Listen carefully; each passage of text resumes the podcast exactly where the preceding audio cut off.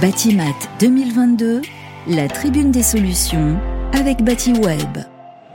Bonjour, bienvenue à tous, bienvenue sur Batimat édition 2022. On est en direct sur Bati Radio pour cette tribune des solutions spéciales SMA BTP. On va parler avec nos experts de la RE 2020. Quel risque et responsabilité pour les constructeurs? Vaste sujet. Nos experts pour en parler, j'ai le plaisir d'accueillir Marie-Claude Bassette-Renaud. Bonjour Marie-Claude. Bonjour. Bienvenue à vous, vous êtes donc directrice de la construction chez SMA BTP. À ma droite, Alexandre Kulinix. Bonjour euh, Alexandre. Bonjour. Euh, directeur technique IARD. Et enfin Clément Jaffrello. Bonjour Clément. Bonjour. Vous êtes chargé de mission Socabat. Socabat, un petit. Vous pouvez nous préciser? Socabat, donc une société qui travaille pour le, groupe SMA euh, et assure une partie de, ses missions d'expertise et euh, les études de risque pour l'ensemble du groupe. On démarre avec vous, Alexandre, euh, en rappelant un peu ce, contexte, hein, ce contexte de, de, changement climatique. Je pense que tout le monde en a maintenant pris conscience. On a eu très chaud cet été, on a vu pas mal de catastrophes, malheureusement, euh, d'amplitude et d'envergure différentes, mais qui sensibilisent le public et les industriels qui sont là, les partenaires euh, Batimat, en ont bien pris la mesure, on le sent sur ce salon. C'est important en effet de, rappeler le contexte. Hein. Il n'y a, plus grand chose à prouver. Ça se chiffre en milliards, euh, les épisodes qu'on a connus cet été, notamment de grêle. Hein. Et on sait que le changement climatique, il aura de, lourdes conséquences pour les années à venir en France, en Europe et, dans le monde. Hein. comment ça va se concrétiser Par l'élévation des températures moyennes, avec davantage d'épisodes caniculaire en été et de plus grande ampleur surtout. Euh, une perturbation du cycle de l'eau. On a aussi parlé de, de, sécheresse, ce qui, les sécheresses qui vont s'aggraver. Hein, euh, prévision en été et des épisodes aussi, on va y arriver de plus fortes pluies euh, durant les périodes hivernales. Une augmentation également des phénomènes extrêmes, inondations, tempêtes, grêle et sécheresse intense, comme j'ai cité. Donc tout ça, entre guillemets, était écrit dans les rapports du GIEC depuis, depuis 1990. Hein. Ces analyses montrent euh, sans aucun doute possible que que le changement climatique est dû aux émissions de gaz à effet de mm. serre, hein, euh, notamment causées par l'activité humaine. La fameuse anthropocène. Alors, euh, Exactement. Nicolas, vous nous brossez un tableau euh, un, peu un peu déprimant là, depuis quelques minutes. Non, non, bah, après on assure, il hein, faut, faut, assumer son. Bah, voilà. Alors comment, ça, comment ça va se. Qu'est-ce qu'on peut faire au niveau du bâtiment justement? On a des, bah, des, chiffres là aussi. Voilà, le bâtiment est un peu aussi montré du doigt. Hein, et nous, en tant qu'assureurs spécialistes du bâtiment et des travaux publics, on, on, on, participe également à trouver cette recherche de solutions parce qu'on est là pour parler des solutions. Mais pour redonner quelques éléments quand même, euh, toujours dans le contexte, hein, le bâtiment c'est 26% des émissions nationales de gaz à effet de mm. serre, hein, c'est à peu près le quart donc euh, à retenir comme chiffre, et l'industrie c'est ça représente environ 5% des émissions nationales. Donc le secteur, il a, il a aussi un impact négatif sur le stockage de carbone et l'artificialisation des sols, pardon. Et, c'est pour ça que, le, secteur a défini une trajectoire, hein, euh, enfin, qui est aussi inscrite dans celle de la France sur, sur la stratégie nationale bas carbone, avec des objectifs, notamment à horizon 2050, pour, euh, et des paliers intermédiaires pour réduire ces émissions de gaz à effet de serre. On peut en citer quelques-uns, hein, mais l'acte de construire, c'est mm. des paliers qui sont très ambitieux et, qu'il faudra atteindre. 35% hein. d'émissions en moins en 2030 et 80% en 2050. C'est à peu près des économies, de, pour donner des ordres d'échelle, de, de 30 millions de tonnes de CO2. L'usage de, de l'énergie aussi, c'est un, poste très consommateur. Hein. Euh, moins 49% d'émissions en 2030 et, 80, moins 94% en 2050. Moins 94% par rapport à la consommation de, 2015, l'année de, référence. Ouais. Donc c'est assez, voilà, c'est ce que je disais, c'est ambitieux. C'est, on sait que les, toute la filière est mobilisée, est-ce que les 19 degrés dans les logements vont suffire pour faire moins 94% Sûrement pas, sûrement pas. C'est une étape. On va sûrement la tester pour euh, un grand nombre d'entre nous cette année. On va voir ce que ça donne, mais, mais clairement, ça suffira, ça suffira pas. Donc pour ce faire, il y a une nouvelle réglementation pour venir au sujet du jour qui, qui, qui, a vu le jour pour les constructions neuves, hein, qui s'appelle la réglementation environnementale 2020, mm. euh, qu'on nomme euh, RE 2020 pour gagner du temps. Et les trois objectifs principaux qu'il faut retenir de cette, de cette RE 2020, c'est donner la, la, priorité à la sobriété énergétique, et à la décarbonation de l'énergie, mm. diminuer l'impact carbone de la construction des bâtiments et enfin garantir le confort en, cas de forte chaleur. Et ça, on l'a pu le tester cet été. Euh, c'est pas les bâtiments euh, construits euh, depuis quelques années qui le permettent forcément. et ça, c'est nouveau parce que c'est vrai qu'on le confort thermique, on pensait surtout au chauffage, au bien, bien être à l'aise en hiver, et on pensait pas forcément à ces fortes chaleurs. Mais vous nous avez cité les chiffres, ça s'aggrave et effectivement, il fait de plus en plus chaud. cette RE 2020, elle s'applique à toutes les constructions neuves, on est d'accord? À toutes les constructions neuves, en effet, ouais. Euh, mais il y, a des, y a des seuils, si vous voulez, de, de, mise en œuvre. Hein. Donc, euh, on a un seuil qui est, déjà effectif, hein. c'est depuis le 1er janvier 2020, euh, pour tous les bâtiments résidentiels individuels et collectifs. Le 1er juillet 2022, on l'a, atteint aussi, on l'a passé cet été, qui concerne les bâtiments de bureaux d'enseignement primaire et secondaire. Et on a un seuil qui va être mis en place dans les prochains mois, au 1er janvier 2023, sur les autres bâtiments tertiaires et les constructions provisoires. Voilà. Donc, eh ben, ça va s'accélérer. Le calendrier est là. On y est déjà On y est, dedans. Ça veut dire aussi euh, plus de, de contraintes, et puis certainement aussi des opportunités euh, pour, les, pour les industriels euh, du bâtiment. Clément Jaffrello, je me tourne vers vous. Est-ce que vous pouvez nous rappeler certaines données justement sur les exigences et sur les effets attendus de cette RE 2020 Oui, donc Alexandre donnait tout à l'heure les, les objectifs de la réglementation. Ils vont se décliner sous la forme d'indicateurs de performance qui vont être calculés par des, des logiciels de modélisation. Donc euh, euh, le premier d'entre eux, ça va concerner le, tout ce qui relève de, l'énergie. Donc Mhm. comme en RT 2012, on a effectivement une, une prise en compte assez forte des enjeux de réduction des consommations d'énergie. Ça se traduit dans la, dans la RE 2020 par des, donc des indicateurs de performance qui sont dans la continuité de ce qui se faisait par le passé. Euh, donc euh, le coefficient d'énergie primaire et le besoin bioclimatique, le CEP et le BBio, qui sont, euh, qui sont conservés dans la RE 2020 euh, avec des petites euh, modulations, mais dans- sur le principe, on reste sur, euh, sur une continuité. Euh, on avait un deuxième objectif donc de réduction des émissions de gaz à effet de serre, et c'est là que se trouve la vraie nouveauté de la RE 2020. Et pour ce faire, donc on a des objectifs à la fois sur le plan de l'acte de construire, avec un Oui. indicateur de performance spécialement dédié à cela, et euh, sur le- les émissions de l'énergie, donc un indicateur également euh, sur ce volet-là, donc deux indicateurs d'impact carbone sur euh, les émissions de- pour les émissions de gaz à effet de serre. Ça veut dire que le bâtiment va, va muter en quelque sorte hein, euh, pour prendre en compte euh, toutes ces, ces nouvelles exigences. Ça- la réglementation accompagne en effet la, le- le ch- la transition qui est en train de s'opérer dans le monde de la construction. Elle traduit une évolution qui avait déjà commencé à se manifester, mais euh, voilà, maintenant le, le- le dernier wagon rattrape tout le monde et euh, l'ensemble des professionnels de, de l'acte de construire vont, sont amenés à, à s'intéresser à ces problématiques et plus simplement les, les quelques précurseurs qu'on a pu voir par les années passées. Euh, un troisième objectif que, que- Mhm. qui était cité, donc c'est le, le confort d'été avec euh, les enjeux d'adaptation aussi euh, aux situations de, de canicule. Et là, donc c'est aussi quelque chose sur laquelle la RE 2020 apporte une réponse. Comme en RT 2012, c'est une problématique qui est analysée, mais de façon cette fois un peu différente, avec du coup une, une prise en compte beaucoup plus fine du risque de, de canicule et un indicateur beaucoup plus proche euh, de la réalité, avec euh, un fonctionnement en degré heure euh, qui est plus, plus pratique que le, le fonctionnement précédent. Enfin, une, une dernière tendance sur les, les indicateurs, c'est au sein de ce, cet aspect carbone, on a aussi le fait de, de favoriser l'emploi de, de matériaux biosourcés à vocation de, de stockage carbone euh, pour traduire aussi tous le- les objectifs qu'a qu'a la France en termes de, euh, de- le fait de- pour le favoriser en fait le- les, les puits de carbone et notamment euh, par le stockage carbone de matériaux au sein des bâtiments. Voilà, du coup, on a trois familles d'indicateurs réglementaires qui sont euh, aujourd'hui visés, qui seront estimés lors du dépôt de permis de construire. Est-ce que vous pouvez nous en dire un mot? Voilà, donc ces indicateurs en fait sont calculés par donc, des, des logiciels de, de modélisation en, en phase de conception, donc c'est quelque chose qu'il faut intégrer assez tôt dans les opérations. Euh, et puis, euh, il se- enfin, une, une seconde phase de, de calcul est réalisée en phase, euh, en phase chantier Mm. euh, pour vérifier qu'il n'y a pas eu de, de mauvaises évolutions au cours de, de l'opération. Si on prend un, exemple, euh, voilà, ça, ça donnerait quoi? Alors, on, peut- on peut regarder euh, pour, euh, pour chaque acteur les, les points de vigilance. Euh, donc, pour un maître d'ouvrage qui va du coup avoir euh, tout un tas de, nouvelles problématiques à, à te- desquelles il va devoir tenir compte, euh, il va falloir s'entourer donc de- d'acteurs compétents et bien, euh, euh, bien anticiper le, planning de ces, de, ces nouvelles actions, de ce nouveau calcul euh, carbone. Euh, pour les maîtres d'œuvre, euh, il va falloir du coup euh, monter en compétence sur le plan technique, euh, s'assurer qu'il n'y ait pas de- d'erreur de calcul, puisque c'est aussi des, des éléments qui sont assez nouveaux pour tout un tas de maîtres d'œuvre, qui n'ont pas forcément les ordres de grandeur euh, appropriés en tête. Il est assez facile de, euh, de, de faire des erreurs dans ces, nouveaux calculs sur le, carbone, donc faire très attention à cela.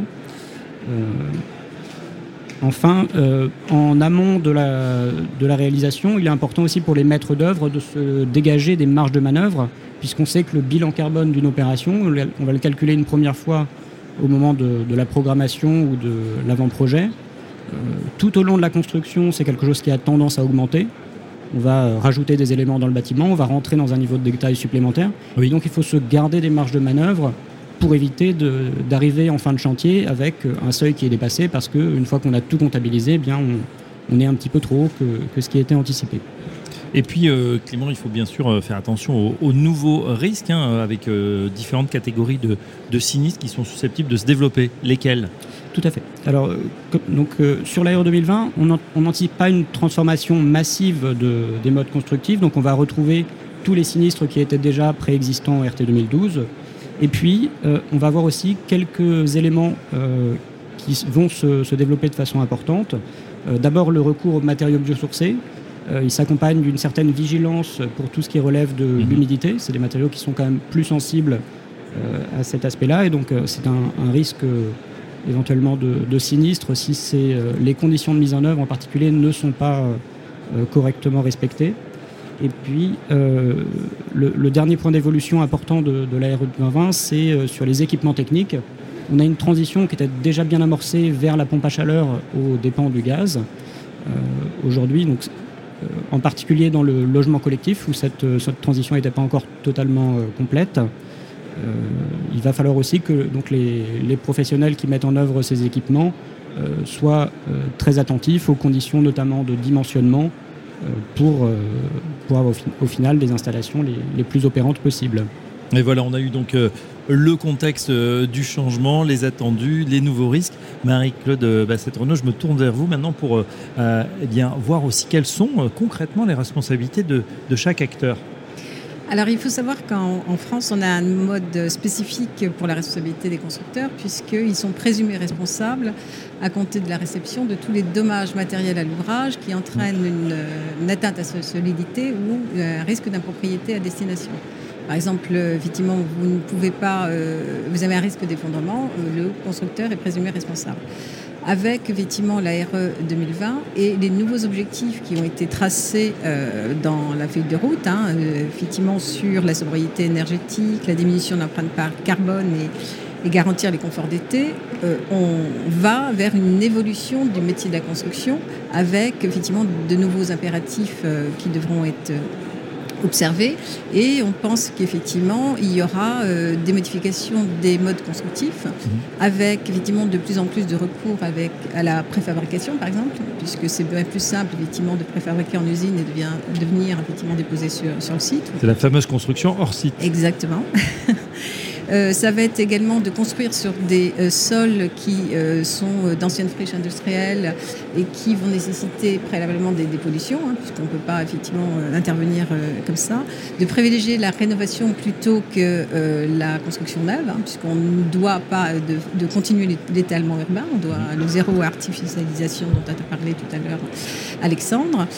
Euh, on, on voit également que pourront être, euh, vont évoluer l'emploi, comme on a dit tout à l'heure, à des nouveaux matériaux, hein, biosourcés, le bois, le chanvre, le lin, euh, les, économies, les éner- énergies renouvelables, hein, comme le photovoltaïque, mais également euh, le remploi, parce que le remploi, effectivement, est privilégié dans la RE 2020, Mhm. avec effectivement les, les problématiques de, de remploi, parce qu'aujourd'hui, on sait faire du réemploi, mais on le faisait dans des des euh, habitations euh, comme par exemple les monuments historiques, etc. Là, le remploi doit, être fait dans des constructions neuves. Donc avec euh, un certain nombre d'impératifs, notamment sur la durabilité matériaux, sur leurs performances qui sont attendues par rapport, effectivement, notamment la RE 2020. Vous aurez aussi des nouvelles organisations de chantier, puisqu'on devra, dès l'origine, penser le chantier en éco-conception. Oui. On construit pas en bois, on construit en bois différemment qu'on construit par exemple en béton. En plus, on va utiliser aussi euh, du béton bas carbone ou très bas carbone. hein. On en voit notamment euh, sur euh, le village des Jeux Olympiques où on parle beaucoup effectivement de, de bois ou de béton bas carbone. Et on voit apparaître effectivement avec cette réglementation de nouveaux acteurs, hein, puisqu'on va voir euh, par exemple euh, des BET qui vont devoir se spécialiser dans l'analyse du cycle de vie du bâtiment, puisqu'on doit euh, tout au long du, départ du, chantier, voire même de la matière première, jusqu'à la fin, la réception, voire la déconstruction du bâtiment, on doit effectivement mesurer son empreinte carbone. Et ça, c'est un des impératifs aussi de la RE 2020. On voit arriver effectivement ce qu'on appelle maintenant des des déconstructeurs et puis des démolisseurs, puisqu'on doit préserver la matière première, puisque le chantier démolition devient une ressource hein, aujourd'hui. Euh, des qualificateurs qui devront dire si les matériaux peuvent être employés dans une dans une autre opération et, éventuellement effectivement une nouvelle chaîne de, responsabilité par exemple sur la fabrication euh, enfin sur le fournisseur plutôt, puisque le fournisseur sera plus celui euh, euh, que vous allez acheter effectivement chez Point P ou autre, enfin, vos matériaux, mais ça pourra être le chantier, donc le maître d'ouvrage du chantier d'origine qui va vendre, ou des plateformes, puisqu'on voit apparaître un certain nombre de plateformes qui soit sont des intermédiaires, soit effectivement vont être aussi vont garantir effectivement l'utilisation de, de, ces matériaux. Donc on voit qu'il va y avoir une évolution effectivement soit des métiers, une plus grande spécialisation, euh, puisqu'il faudra effectivement être spécialisé dans le remploi, le BIM, euh, puisque ça va être aussi un élément euh, important, hein, l'utilisation du BIM.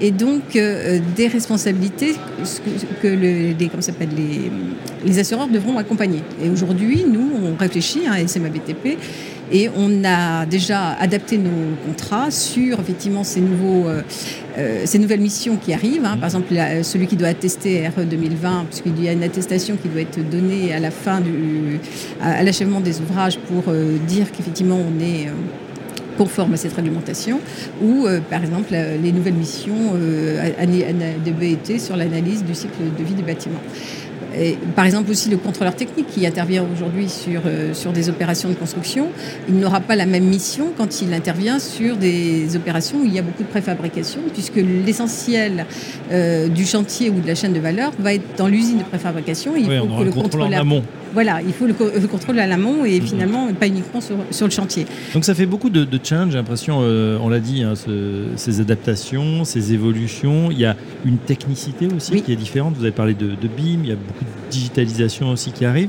Euh, est-ce qu'il y a des, hum, des cas justement que vous anticipez déjà, des, cas concrets où ça pourrait euh, être plus compliqué justement à, assurer ou, là où il faudra vraiment euh, bah voilà, faire, faire un peu aussi euh, c'est pas parce que c'est aussi pour vous des, des, nouveaux, ah bah des nouveaux métiers. Oui, c'est de nouveaux métiers. C'est aussi parce qu'on n'a pas de, de retour d'expérience sur effectivement soit des nouveaux, ces nouveaux matériaux puisqu'on est censé assurer pendant 10 ans hein, cet ouvrage à compter de la réception. Donc euh, nous aussi, on est très friands et on veut effectivement des retours d'expérience pour pouvoir adapter effectivement aussi euh, nos contrats.